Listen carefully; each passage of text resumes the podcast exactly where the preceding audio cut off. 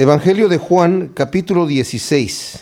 Vimos la vez pasada cómo el Señor está hablando un discurso con sus discípulos que comienza desde que está sentado a la mesa con ellos, tomando la última cena, hasta el momento en donde Él se levanta y va rumbo al jardín de Getsemaní. En este momento está hablando con sus discípulos mientras están caminando.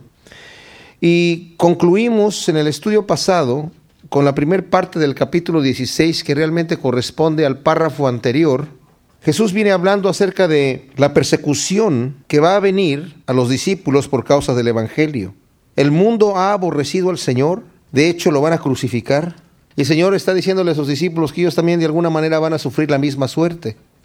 Es muy interesante notar que los apóstoles, todos ellos fueron martirizados no murieron todos. Juan, el que nos escribe este Evangelio, no murió. Lo metieron en una olla de aceite hirviendo, pero no le pasó absolutamente nada. Entonces, como no le pasó nada, eh, lo enviaron a la isla de Patmos, a donde fue desterrado allá, y allá escribió el Apocalipsis. Fue el único que no murió en martirio, pero lo quisieron matar hirviéndolo en, en aceite. Los demás todos fueron martirizados. Yo no sé si a eso es a lo que se va a referir el Señor aquí cuando va a hablar de que algunos van a creer que están haciendo un servicio a Dios cuando los maten. Pudiera ser una cosa puntual para ellos, aunque también se aplica a muchos de los siervos del Señor, sobre todo en las grandes persecuciones que hubo en el primero, segundo y tercer siglo por causa de los judíos y por causa de los romanos a la iglesia cristiana. El Señor les advierte pues que van a padecer y les dice en el primer versículo del capítulo 16, estas cosas os he hablado para que no tengáis tropiezo. O sea, ¿por qué puede venir tropiezo a mi vida? Cuando yo creo que todo me va a ir bien, que en el momento que yo llego delante de Dios todas las cosas van a, van a ser color de rosa. Muchas personas piensan eso y predican eso. Y es lo lógico. Nosotros pensamos, oye, si Dios es todopoderoso y me ha perdonado y me ha salvado y yo vengo delante de Él, ¿por qué no las cosas pueden ir perfectamente bien, color de rosa? No necesariamente tienen que ser así. ¿Por qué? Porque el mundo me aborrece.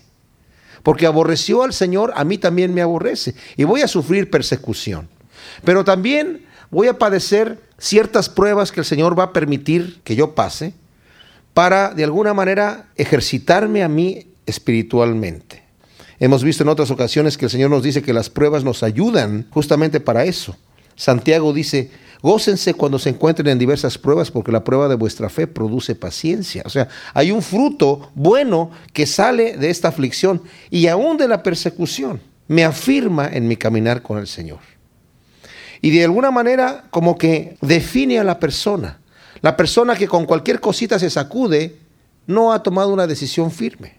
El Señor más adelante les va a decir a sus discípulos, me serán testigos ustedes en Jerusalén, en Judea, en Samaria y hasta lo último de la tierra. Y la palabra que utiliza para testigos es en griego marturios, de donde viene nuestra palabra mártir.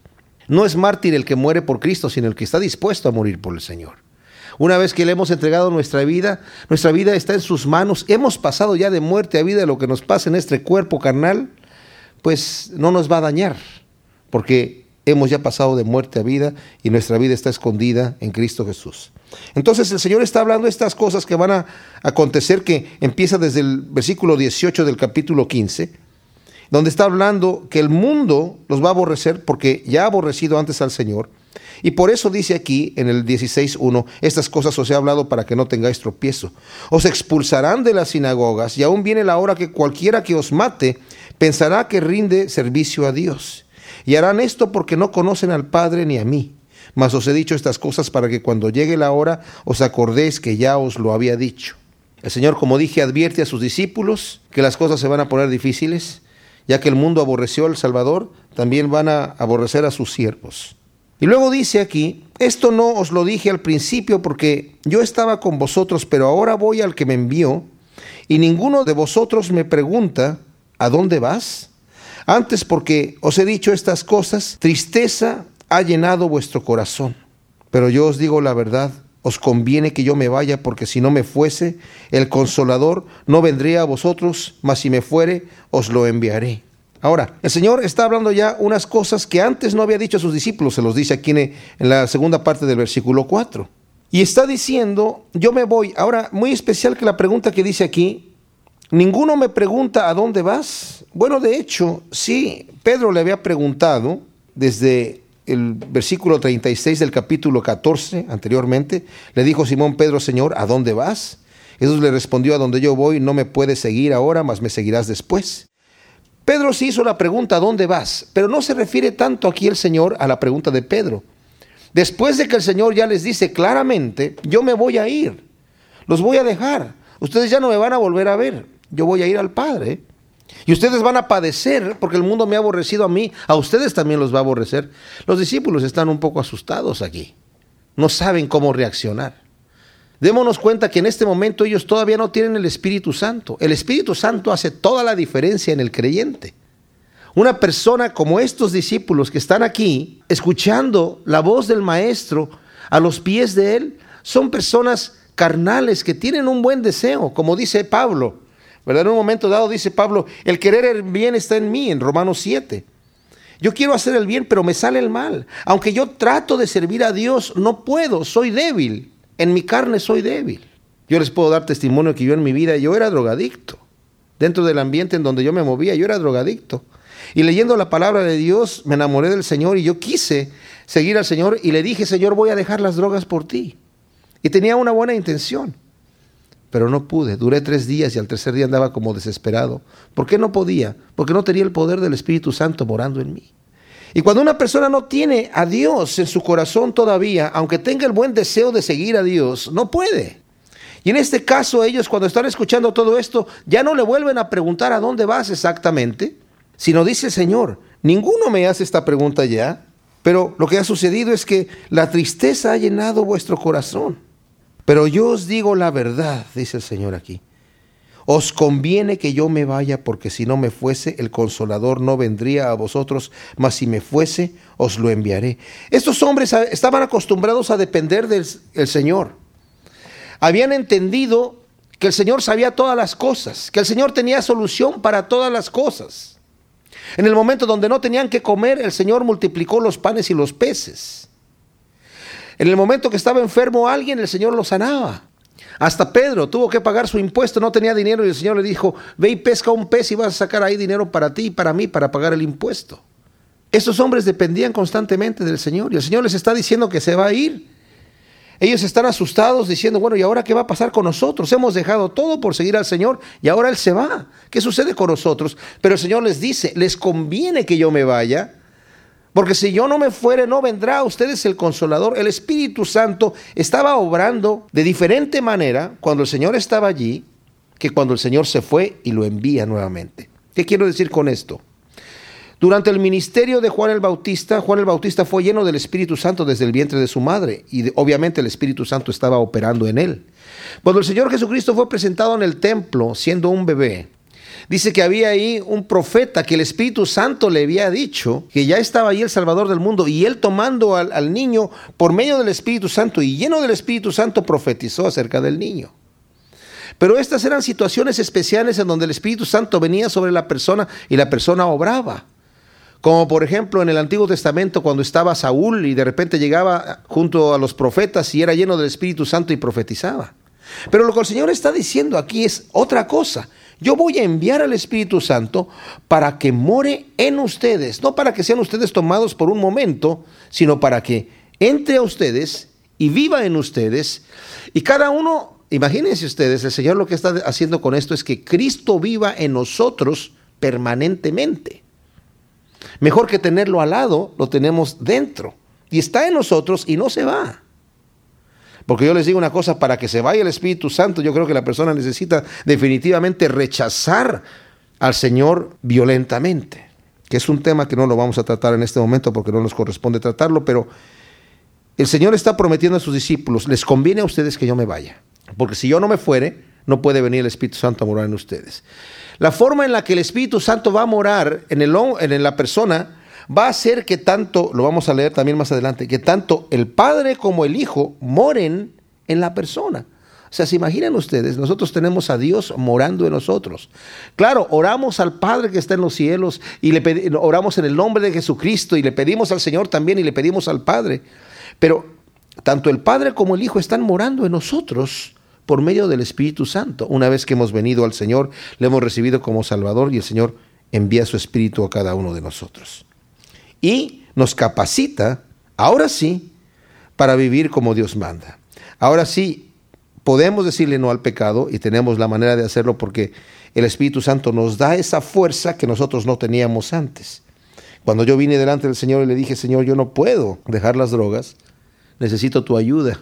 El Señor hizo una obra en mí, me llenó con su Espíritu Santo y ahí pude decirle no a las drogas, ¿verdad? Entonces, dice aquí el, el versículo 8, cuando Él venga, está hablando del Espíritu Santo, cuando el Espíritu Santo venga, convencerá al mundo de pecado, de justicia y de juicio. De pecado por cuanto no creen en mí, de justicia por cuanto voy al Padre y no me veréis más, y de juicio por cuanto el príncipe de este mundo ha sido ya juzgado.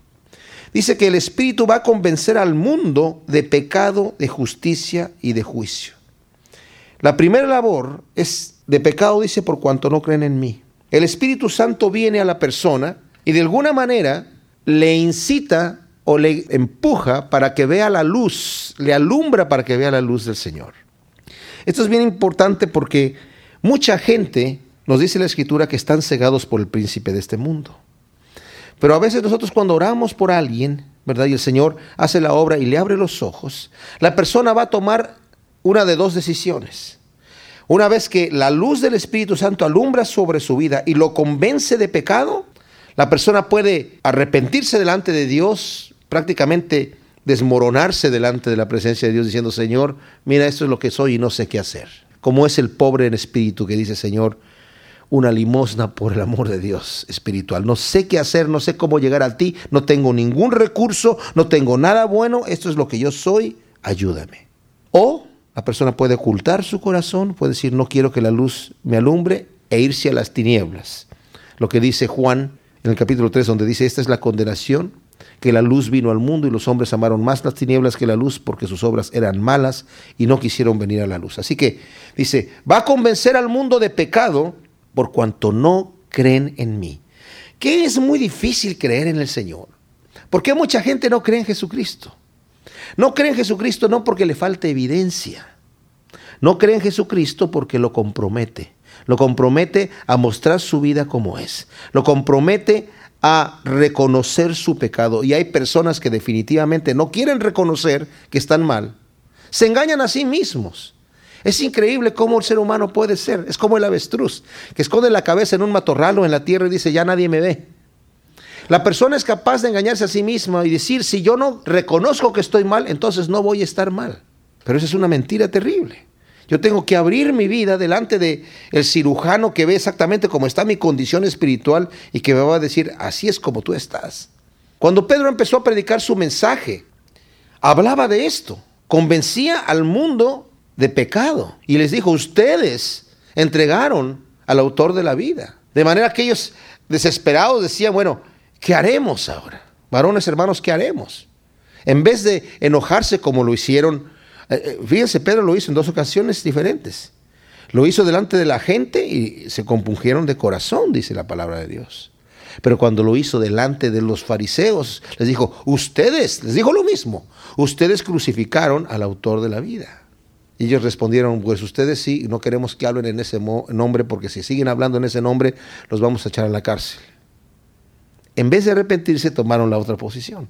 Entonces, el Espíritu Santo viene a convencer al mundo de pecado, porque el único pecado que no me puede perdonar el Señor es el no creer en Él. Cualquier pecado se me puede perdonar cuando yo llego, delante de Dios y digo, Señor, perdóname por mi maldad. Todo pecado me es perdonado. Pero el pecado que no me puede perdonar el Señor es la incredulidad. Porque es a través de la fe que yo llego al Señor. Solamente a través de la fe. Así que si no tomo la única dádiva, el único camino que Dios me ha puesto para que yo llegue a Dios y quiero llegar por otro lado, no voy a llegar. Tengo que entrar por la puerta, tengo que caminar el camino angosto y tengo que entrar por la puerta estrecha que está allí. Y si no paso por allí, no llego. Así que el mundo va a ser convencido de pecado por cuanto no crean en el Señor. De justicia por cuanto voy al Padre y no me veréis más. Aquí habla de una justicia que nosotros no hemos podido comprar. Por mucho que hiciéramos nosotros, no podemos comprar la justicia porque somos injustos. Hemos cometido un pecado o muchos pecados delante de Dios y por esos pecados nosotros merecemos la muerte.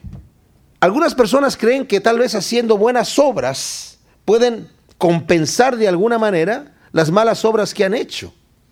Pero eso no sucede así, porque eso sería semejante a, tal vez es un ejemplo un poquito absurdo, pero eh, más, más o menos así. Si yo voy al banco y los convenzo de que me presten un millón de dólares y me lo prestan, y luego vuelvo a, ir a que me presten otro millón de dólares y me lo vuelven a prestar. Y vuelvo a que me presten otro millón y ya les debo tres millones de dólares. No puedo yo llegar con el gerente y decirle, ¿sabe qué, señor? Le he pedido a usted dinero en el pasado y me siento mal por haber hecho esto, pero yo le prometo a usted que de aquí en adelante no le voy a pedir ningún centavo. Me va a decir, qué bueno, pero me debe usted tres millones de, de dólares más los intereses, ¿verdad? Yo puedo decir a Dios, ahora me voy a portar bien. Sí, Señor, pero tú cometiste pecados anteriormente ¿verdad? ¿Y cómo pueden ser perdonados esos pecados? Mis buenas obras no lo pueden cubrir. Jesucristo va a la cruz y en la cruz paga por mi pecado, muere por mi pecado y resucita por mí, por mi vida. Porque si Cristo no hubiera resucitado, nosotros tampoco vivimos. Cristo muere por nuestro pecado y resucita, y en su resurrección nosotros también resucitamos para vida eterna. Entonces dice, primero el Espíritu, ¿qué va a hacer? Va a convencer al mundo de pecado, por cuanto no creen en el Señor, pero también de justicia, dice, porque yo voy al Padre y no me van a ver. Está hablando de la obra redentora que va a hacer el Señor. De manera que antes yo era injusto delante de Dios, pero el momento que yo llego delante de Jesucristo, le pido perdón y acepto ese sacrificio que Él ha hecho por mí, soy justo delante de Dios. La ley a un criminal que ha pagado por su crimen lo declara justo, de otra manera quedaría todavía en la cárcel. El criminal que ya pagó por su crimen es declarado justo y se deja en libertad. De la misma manera, cuando yo vengo delante de Jesucristo y el Señor me perdona por mis pecados y me perdona porque Él pagó, de otra manera no me podría perdonar, justamente. Porque Él pagó por mi pecado, entonces yo obtengo la justicia del Señor. Y el Espíritu Santo me convence a mí de este acto que, el Señor ha hecho. Y de juicio, dice, por cuanto el príncipe de este mundo ha sido ya juzgado. Ahora este juicio, en donde el príncipe de este mundo sabemos que es Satanás, que ya ha sido juzgado, ¿y cuando fue juzgado? Pues fue condenado justamente en la cruz y derrotado en la cruz. Aunque el hecho todavía no sucede, para el Señor ya es un hecho. Para el Señor la cruz es algo presente. En unas horas más va a ser crucificado. En unas horas más, nada más pero para él ya es un hecho presente. Aquí también nos deja ver un detalle. Necesitamos tener cuidado. No pensemos que nosotros, viviendo una vida pecaminosa, aunque hayamos aceptado al Señor, vamos a ser libres del juicio. Habíamos leído la vez pasada unos versículos de Ezequiel en donde el Señor dice, si el justo en su arrogancia, porque se cree justo y porque ha vivido en justicia, se olvida y descuida su caminar y cae y hace injusticias, morirá por su injusticia. Y su justicia que hizo anteriormente no se va a recordar. Por el otro lado, si el impío se arrepiente de su pecado y restituye lo que ha robado y hace obras dignas de justicia, será perdonado y sus injusticias no van a ser recordadas. De la misma manera el Señor actúa en nuestra vida. Si yo, aunque me declare cristiano, vivo una vida injusta, no soy cristiano, porque mis frutos demuestran lo que yo soy. Aún tengo muchas cosas que deciros, pero ahora no las podéis sobrellevar. Pero cuando venga el Espíritu de verdad, Él os guiará toda verdad, porque no hablará por su propia cuenta, sino que hablará todo lo que oyere y os hará saber cosas que habrán de venir. Él me glorificará, porque tomará de lo mío y os lo hará saber. Todo lo que tiene el Padre es mío, por eso dije que tomará de lo mío y os lo hará saber. Aquí lo que el Señor le está diciendo a sus discípulos es simplemente esto. Hay muchas cosas que les quiero decir, no se las puedo decir ahora porque no las pueden entender, no las pueden sobrellevar. Pero no se preocupen, se las voy a decir después, porque el Espíritu que yo voy a enviar, Él mismo se las va a comunicar. Y podemos nosotros ver en las cartas de los apóstoles, del apóstol Pablo, Juan, Santiago, Pedro, Judas incluso, pero no el Iscariote, otro Judas, cómo es que el Espíritu Santo tomó a estas personas para hablar de cosas tremendas y que nos comunican ahora a nosotros. Entonces el Señor dice, Él, el Espíritu Santo va a hablar de lo mío. Va el Señor todavía hablando a través del Espíritu Santo a los siervos del Señor. Y saben, a nosotros también el Espíritu Santo nos habla. Tal vez no para escribir nueva revelación, porque la revelación ya se terminó de dar aquí en el Nuevo Testamento. El Señor ya no va a dar nueva revelación. Terminó aquí. pero sí para guiarnos en nuestra vida, para saber lo que el Señor quiere. Y a través de su Espíritu Santo es que la palabra de Dios en mi vida cobra vida. Todavía un poco y no me veréis, y de nuevo un poco y me veréis porque yo voy al Padre. Entonces dijeron algunos de sus discípulos unos a otros, ¿qué es esto que nos dice todavía un poco y no me veréis, y de nuevo un poco y me veréis porque yo voy al Padre? Decían, pues, ¿qué quiere decir con todavía un poco? No entendemos lo que habla. Jesús conoció que querían preguntarle y les dijo, preguntáis entre vosotros acerca de esto que dije, todavía un poco y no me veréis, y de nuevo un poco y me veréis. De cierto, de cierto os digo que vosotros lloraréis y lamentaréis y el mundo se alegrará, pero aunque vosotros estéis tristes, vuestra tristeza se convertirá en gozo. La mujer cuando da a luz tiene dolor porque ha llegado su hora, pero después que ha dado a luz un niño, ya no se acuerda de la angustia por el gozo de que haya nacido un hombre en el mundo. También vosotros ahora tenéis tristeza, pero os volveré a ver y se gozará vuestro corazón y nadie os quitará vuestro gozo. Aquí el Señor está hablando justamente de que va a ir a la muerte en la cruz. Sus discípulos dicen, me van a ver un poquito nada más, son unas horas, hasta el momento donde Él va a ser llevado a la cruz, va a morir, va a ser enterrado y de ahí sus discípulos lo van a dejar de ver. En ese momento dice el Señor, ustedes se van a llenar de tristeza y el mundo se va a alegrar. Fíjense qué cosa tan especial. El Señor ya advierte que cuando los cristianos están tristes por la maldad del mundo, el mundo se alegra, se regocija. Dice, pero esa tristeza se va a convertir en gozo. Podemos verlo a la inversa. Cuando el, el cristiano ya está lleno de gozo, por el otro lado el mundo también se llena de amargura y de odio. Es impresionante ver el odio que le tiene la gente al cristianismo, al mismo Señor. Pueden permitir cualquier cosa, pueden hablar de cualquier cosa, pero contra Cristo hay un odio terrible en todas partes. ¿Por qué? Porque el mundo no puede aceptar al Señor porque no quieren ser redarguidos justamente de pecado. En aquel día no me preguntaréis nada, de cierto, de cierto os digo que todo cuanto pidiereis al Padre en mi nombre os lo dará. Hasta ahora nada habéis pedido en mi nombre, pedid y recibiréis para que vuestro gozo sea cumplido. El Señor nos llama a que pidamos, pero no para que pidamos así, nada más por pedir. Hay varias maneras de pedir. El Señor, por ejemplo, en Mateo, les voy a leer unas escrituras que tengo aquí. En Mateo 7, 11, nos está hablando acerca de pedir con fe. Dice, pedid y se os dará, buscad y hallaréis, llamad y se os abrirá, porque todo el que pide recibe y el que busca halla y al que llama se le abrirá. ¿Qué hombre hay entre vosotros que al hijo que le pide pan le dará una piedra, o al que le pide un pescado le dará una serpiente. Pues si vosotros siendo malos sabéis dar buenas cosas a vuestros hijos, ¿cuánto más vuestro Padre que está en los cielos dará buenas cosas a aquellos que le piden? También en otra ocasión respondiendo cuando le hablaron de una higuera que había mal, eh, maldicho el Señor y se había secado, les dice, de cierto os digo que si tenéis fe y no dudáis, no solo haréis esto de la higuera, sino que si decís a este monte, quítate y arrójate al mar, así sería hecho. Todo lo que pidáis en oración creyendo lo recibiréis. Santiago dice, si alguno de vosotros le falta sabiduría, pídala a Dios, quien da a todos con liberalidad y sin reprochar, y le será dada, pero pida con fe, no dudando nada, porque el que duda es semejante a una ola del mar movida por el viento y echada de un lado a otro. No piense tal hombre que recibirá cosa alguna del Señor. O sea, tenemos que pedir, pero con fe. Pero también hay una forma equivocada de pedir. Santiago también dice en el, capítulo 4, codiciáis y no tenéis, matáis y ardéis de envidia, pero no podéis obtener. Combatís y hacéis guerra, no tenéis porque no pedís. Pedís y no recibís porque pedís mal, para gastarlo en vuestros placeres. Cuando nos habla de la petición en grupo, como lo que hacemos nosotros aquí, el Señor les dice, si dos de vosotros se ponen de acuerdo en la tierra acerca de cualquier cosa que pidan, les será hecha por mi Padre que está en los cielos, porque donde dos o tres estén congregados en mi nombre, ahí estoy yo en medio de ellos. Y también nos había hablado aquí en Juan acerca de la respuesta condicional a la oración.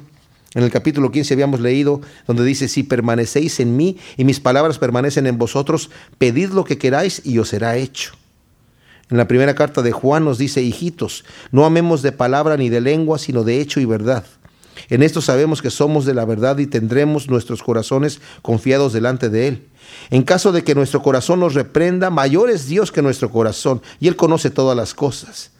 Amados, si nuestro corazón no nos reprende, Tenemos confianza delante de Dios y cualquier cosa que pidamos la recibiremos de Él porque guardamos sus mandamientos y hacemos las cosas que nos son agradables delante de Él.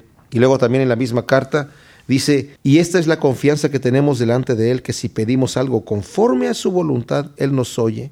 Y si sabemos que Él nos oye en cualquier cosa que pidamos, sabemos que tenemos las peticiones que le hayamos hecho. Entonces, ¿qué es lo que nos dice el Señor? Tenemos que pedir con fe, tenemos que pedir de la manera correcta y no equivocada, no para nosotros, sino para el Señor, peticiones en grupo.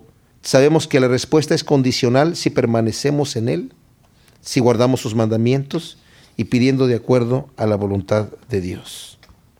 luego dice en el versículo 25, estas cosas os he hablado en alegorías. La hora viene cuando ya no os hablaré por alegorías, sino que claramente os anunciaré acerca del Padre. En aquel día pediréis en mi nombre y no os digo que yo rogaré al Padre por vosotros, pues el Padre mismo os ama porque vosotros me habéis amado y habéis creído que yo salí de Dios.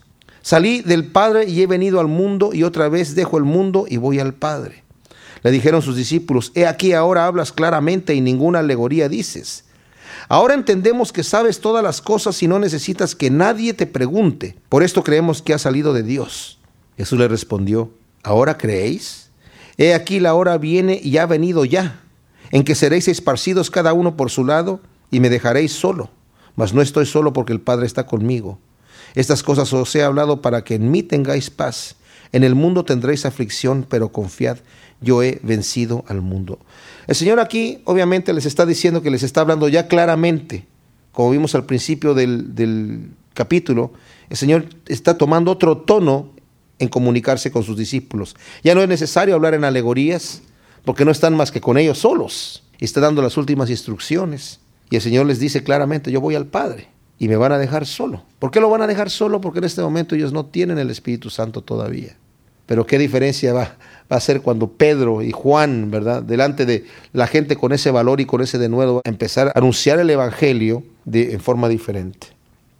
Juan capítulo 17. Hasta aquí hemos visto nosotros las palabras que el Señor ha estado diciendo a sus discípulos a partir de la última cena hasta donde se han levantado y están caminando rumbo a Getsemaní. Este capítulo 17 es la oración del Señor. Algunos le llaman a la oración del Señor a el Padre Nuestro, ¿verdad? En realidad lo que es el Padre Nuestro es una guía para enseñarnos a orar. Sus discípulos le habían preguntado, Señor, enséñanos a orar. Entonces Él da el Padre Nuestro como un esquema para enseñarles a orar a sus discípulos. Pero la verdadera oración de Jesucristo es la que vamos a encontrar aquí en el capítulo 17, en donde el Señor va a orar por sí mismo, va a orar por sus discípulos y va a orar incluso por nosotros también. Y esta es la verdadera oración aquí, ya es una oración directamente al Padre que permite el Señor que sus discípulos escuchen. Es importante esto porque, saben, hay personas que oran en voz alta de alguna manera para presumir de su elocuencia, no sé, de la forma en la que se comunican con el Señor. Hay otros que oran en voz alta porque necesitan orar en voz alta. Pero en este caso, el Señor está orando porque quiere que sus discípulos escuchen lo que hay en su corazón.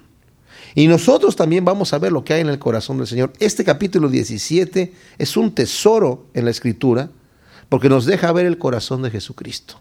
Saben, me maravilla al leer este capítulo 17 cuál era la intención del Señor en dar su vida por nosotros. ¿Se han puesto a preguntar ustedes alguna vez qué ganó el Señor con ir a la cruz del Calvario? Nosotros tenemos muchos incentivos de parte de Dios. El Señor dice, Pon la mirada en, los tesoros que están en el cielo, ¿verdad? Y no en los que están en la tierra, porque allá en el cielo no se corrompen, no te los pueden hurtar, no se devalúan. Pero aquí sí. Haz tesoros allá en el cielo.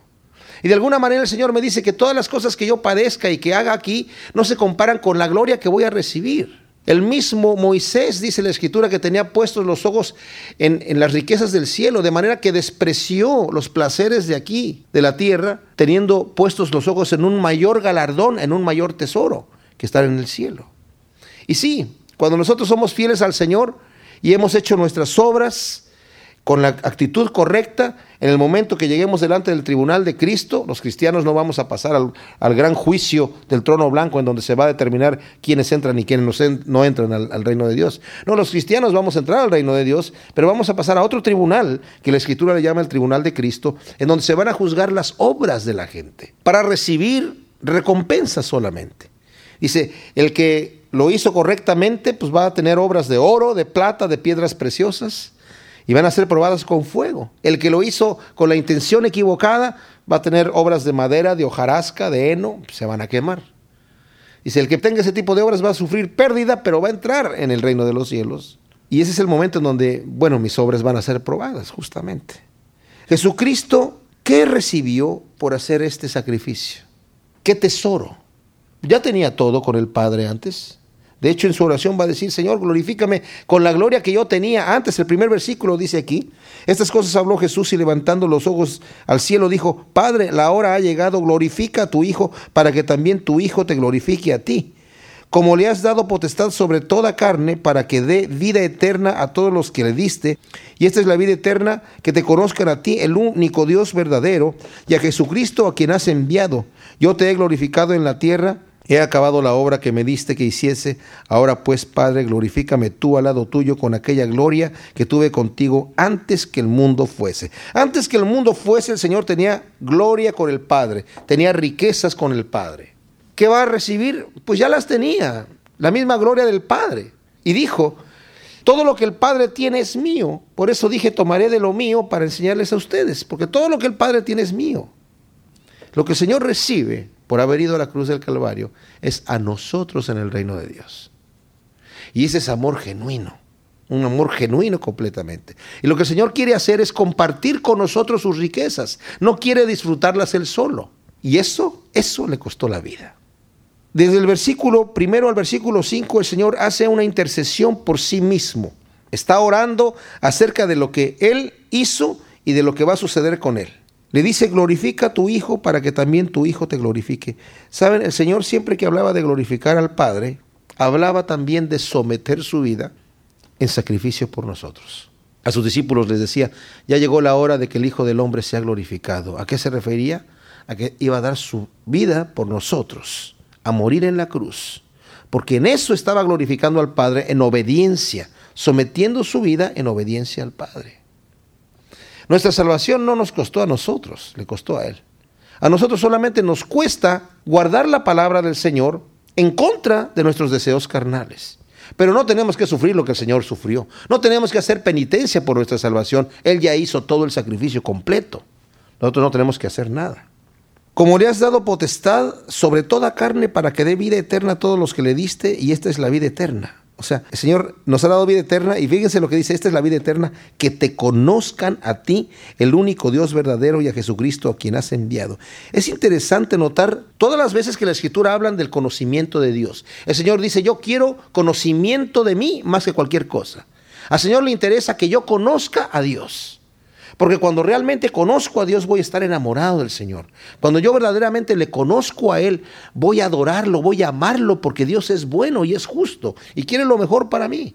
Cuando realmente le conocemos, dice Juan, no practicamos el pecado porque conocemos a Dios. Realmente. Y la persona que practica el pecado no conoce a Dios. No lo conoce realmente. Dice que lo conoce, pero no lo conoce. Y por eso dice aquí, la vida eterna es que te conozcan a ti, Señor. Que te conozcan a ti, Padre. A veces hay personas que se imaginan al Padre así como un poquito más severo, Cristo un poquito más accesible, porque fue hombre y, andaba aquí como muy amigo de los pecadores, pero el Padre debe ser así muy severo. No, el Padre nos ama y lo va a decir más adelante también. Es decir, el Padre les ama a ustedes directamente y nos amó de tal manera que envió a su Hijo a morir en la cruz por nosotros. El versículo 4 dice, yo te he glorificado en la tierra, he acabado la obra que me diste que hiciese. Todavía en este momento en sí no acababa completamente, pero ya había acabado la obra de manifestar que él era el Mesías. Había acabado la obra de llamar a los que iban a ser suyos, de instruir a sus discípulos.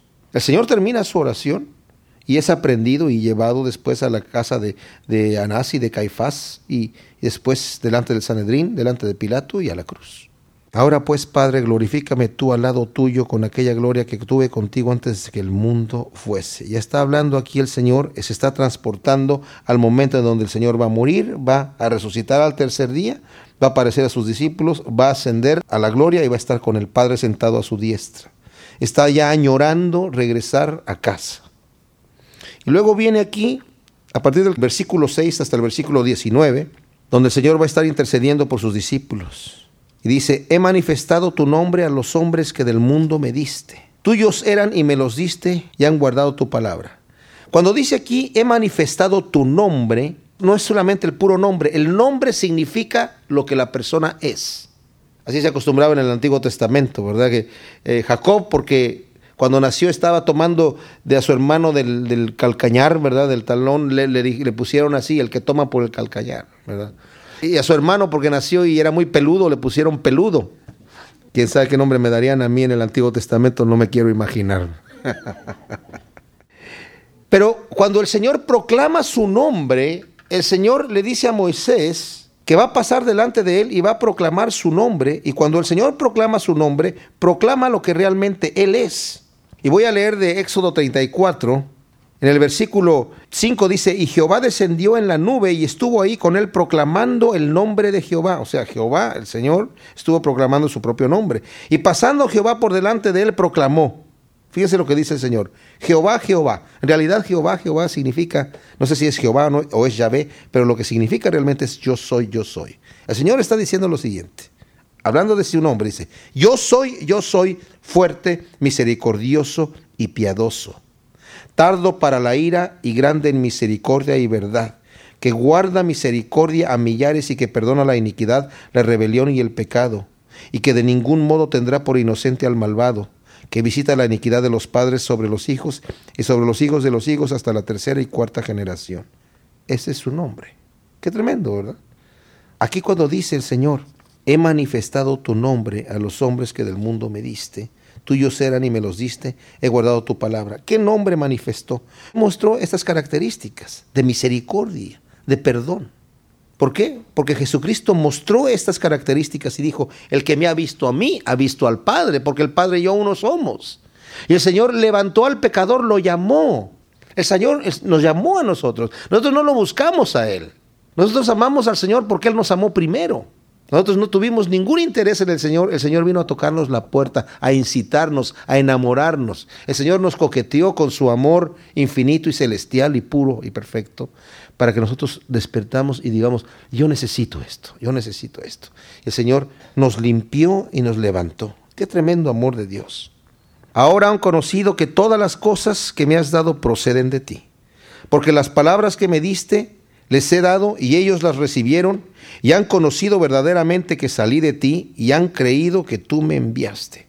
Aquí de alguna manera el Señor está reconociendo que estos hombres han tenido esta fe.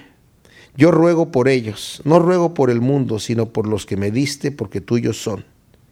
Y todo lo mío es tuyo y lo tuyo mío, y he sido glorificado en ellos. ¿Saben?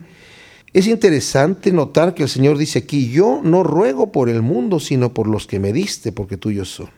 ¿Será que el Señor no ruega por todo mundo? Efectivamente, el Señor no ruega por todo mundo. Ha habido oraciones que yo escucho que de repente dice alguien, Señor, te pido por todos los niños de todo el mundo. Pues no, no, sé si el Señor escucha ese tipo de oración o obra en esa, en esa forma, ¿verdad? Pero cuando oramos nosotros debemos orar objetivamente es interesante que aquí está rogando, intercediendo por sus discípulos. ¿Se imaginan qué gran cosa es que Cristo ore por nosotros cuando el Señor le dijo a Pedro, Pedro, Satanás ha pedido tu alma para zarandearte como a trigo, pero yo he rogado al Padre para que tu fe no falle. ¿Qué haríamos nosotros si el Señor nos dice, yo estoy orando por ti? Miren, les voy a leer una parte que está aquí en, en Romanos capítulo 8.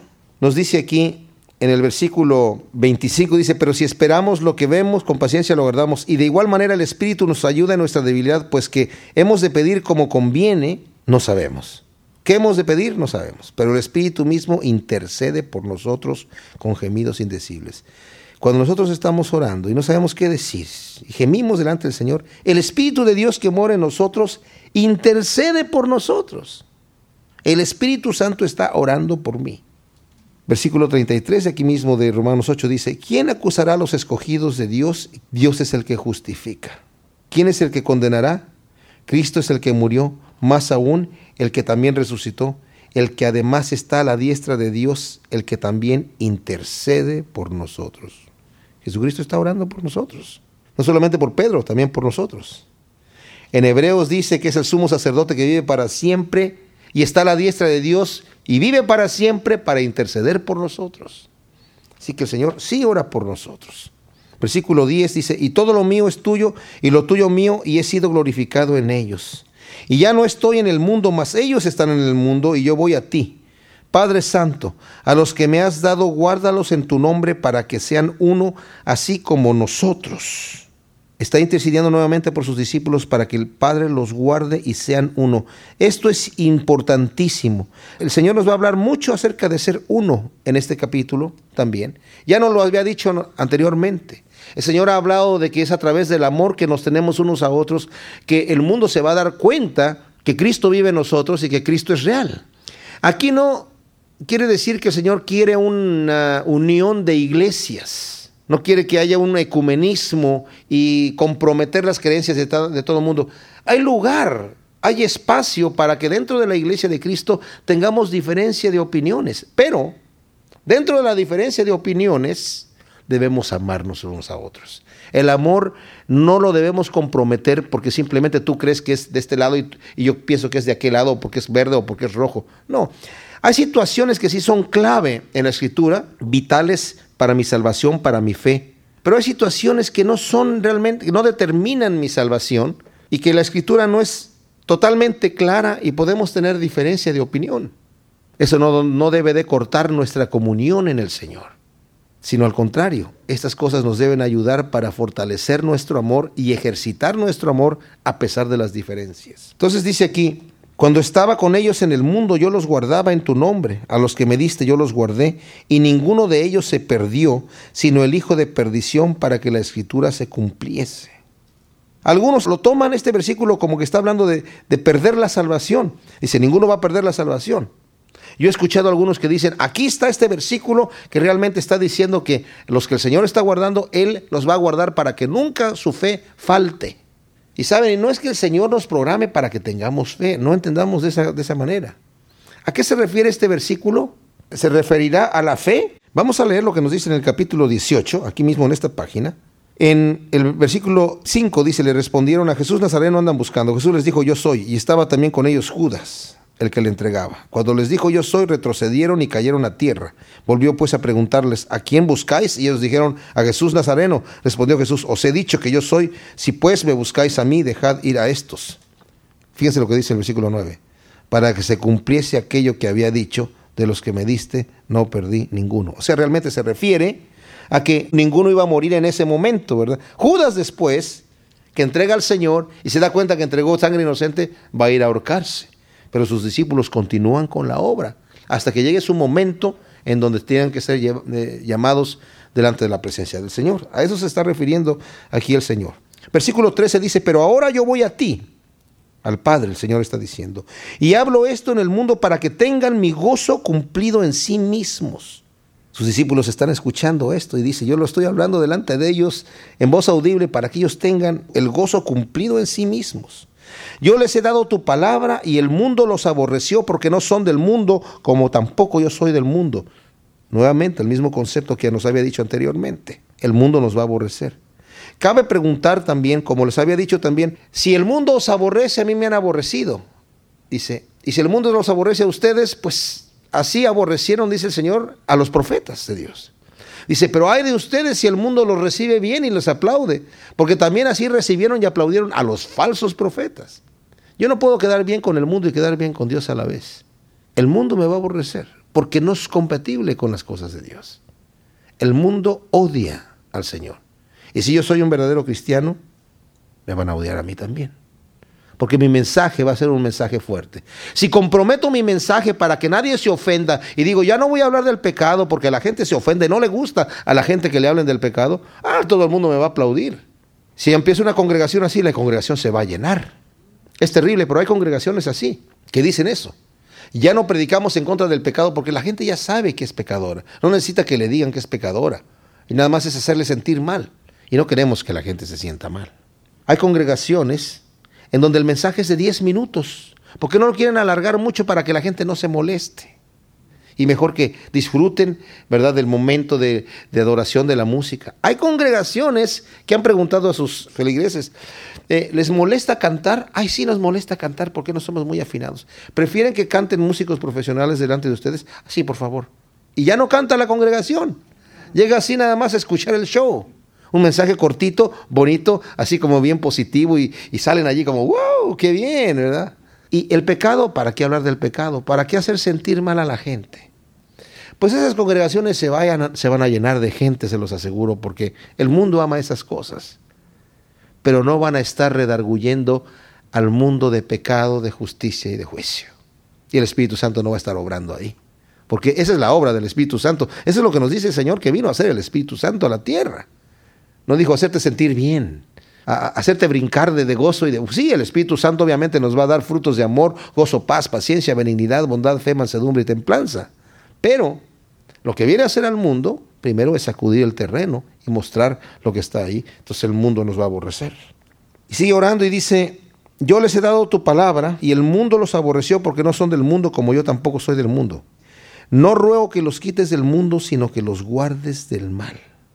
No son del mundo como yo tampoco soy del mundo no nos va a quitar del mundo, sino nos libre del mal. Algunas traducciones dicen, los guardes del maligno. Santifícalos en tu verdad, tu palabra es verdad.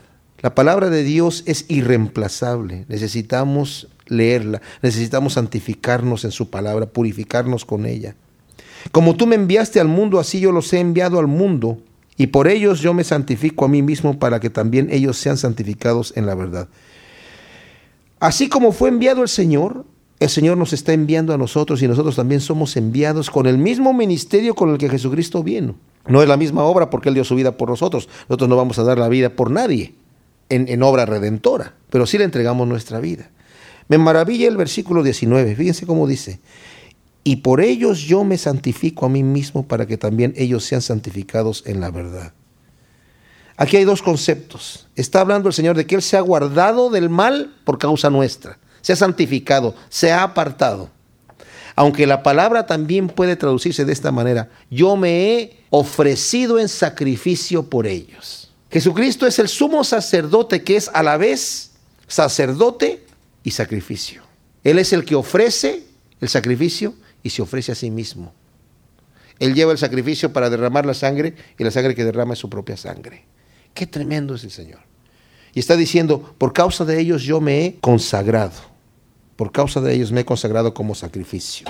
Para que ellos también sean santificados en la verdad. Mas no ruego solamente por ellos, sino también por los que han de creer por mí en la palabra de Dios. Aquí en el versículo 20 entra el Señor a interceder por nosotros. Mas no ruego solamente por ellos, sino también por los que han de creer en mí por la palabra de ellos. Esos somos nosotros para que todos sean uno como tú, oh Padre, en mí y yo en ti, y también ellos sean uno en nosotros, para que el mundo crea que tú me enviaste. Esto lo vuelve a decir el Señor aquí, en la unidad. ¿Para qué? Para que el mundo crea que tú me enviaste. La gloria que me diste yo les he dado para que sean uno, así como nosotros somos uno. Yo en ellos y tú en mí, para que sean perfectos en unidad, para que el mundo conozca que tú me enviaste y que los has amado a ellos como también a mí me has amado. Es importantísimo que nosotros entendamos la, obra que el Señor está haciendo en nuestro corazón, la obra que el Espíritu Santo está haciendo en la iglesia. El Señor nos ha dicho que dos mandamientos son importantes y de, y de esos dos mandamientos depende toda la ley y los profetas, depende todo lo que Dios demanda de mí. Uno, que ame a Dios con toda mi alma, con toda mi mente y con todas mis fuerzas. Si tomo esta posición en mi vida, esta actitud y este fruto, el Señor va a obrar grandes cosas a través de mí y si tengo el amor hacia mi prójimo como a mí mismo, el Señor también va a obrar grandes cosas.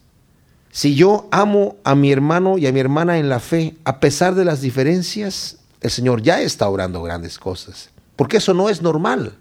El amor que el Señor está pidiendo que nosotros debemos tener unos por otros no es un amor natural, no es un amor humano, normal. Es algo sobrenatural que viene solamente a través del Espíritu Santo Y por lo mismo, si ustedes se dan cuenta, cuando hay pleitos, cuando hay conflictos entre cristianos que se hacen públicos, la burla que esto ocasiona para el Evangelio es impresionante.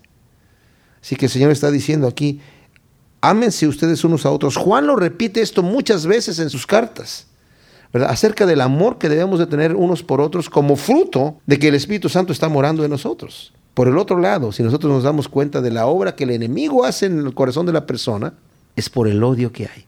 Leímos hace un momento acerca de la forma equivocada de pedir. Dice, dice Santiago, ustedes tienen esos deseos, esa, ira unos con otros porque codician y codician para sí mismos. Dice, ¿de dónde vienen las guerras de vuestras pasiones? Porque yo, esto es mío. Pongámonos a pensar por qué se pelean los países. Porque no quieren compartir nada. No hay amor, es al contrario, hay odio y hay destrucción. Pero lo que Dios quiere en nosotros es justamente lo opuesto. Es un cambio no de política por fuera, no de una forma de gobierno, sino es un cambio que sucede en el corazón de la persona y que nos lleva a amarnos y a respetarnos unos a otros. Y saben, fue realmente impresionante ver al principio la iglesia primitiva, la primera iglesia, cómo vendían las cosas y, y tenían todas las cosas en común. Y aunque tal vez esto no les funcionó económicamente y sufrieron pérdida y después tuvieron que cambiar la forma de hacerlo, fue algo que yo creo que el Señor lo vio con bastante buenos ojos, porque era una forma de demostrar un verdadero amor que tenían unos por otros.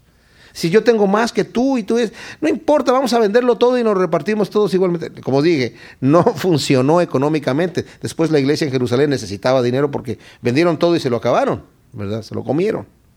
Pero la actitud original que había en el corazón de ellos fue una buena actitud. Padre, aquellos que me has dado, quiero que donde yo estoy, también ellos estén conmigo, para que vean mi gloria que me has dado, porque me has amado desde antes de la fundación del mundo. El Señor está pidiendo justamente por aquellos que le ha dado, y pues nosotros también estamos ahí, ¿verdad? Que quiere el Señor que estemos con Él para compartir sus riquezas y su gloria. Padre justo, el mundo no te ha conocido, pero yo te he conocido y estos han conocido que tú me enviaste. Y les he dado a conocer tu nombre y lo daré a conocer aún para que el amor con que me has amado esté en ellos y yo en ellos. Eso es bien profundo el versículo 26 y ojalá que podamos realmente meditarlo y llevarlo a nuestro corazón, ¿verdad? El Señor quiere nuevamente este fruto de amor en nosotros, el fruto de amor que Él tuvo y que Él tiene por nosotros y por el mundo, por la gente, por los que se pierden. Es el amor que nos debemos tener unos por otros. Oremos. Padre, te damos gracias por tu palabra, porque en este capítulo 17 vemos, Señor, el amor con el cual tú nos has amado, un amor perfecto, puro, supremo, Señor. Un amor que te llevó a querer entregar tu vida por nosotros, a pesar de que nosotros no somos nada, Señor. ¿Qué es el hombre para que tengas memoria? ¿Qué somos nosotros para que tú, el creador del universo, des tu vida por nosotros, Señor? Y nos ames de esta manera, Señor. Para que hayas querido compartir con nosotros tu gloria, tus riquezas, Señor. A pesar de que te costó la muerte en la cruz, Señor, y un sufrimiento terrible. Ayúdanos a entender, Señor, el beneficio que tú nos has comprado a precio de sangre, para que podamos con todas nuestras fuerzas seguirte, Señor, y poder ser verdaderos representantes tuyos en este mundo que perece. Gracias te damos en el nombre de Cristo Jesús. Amén.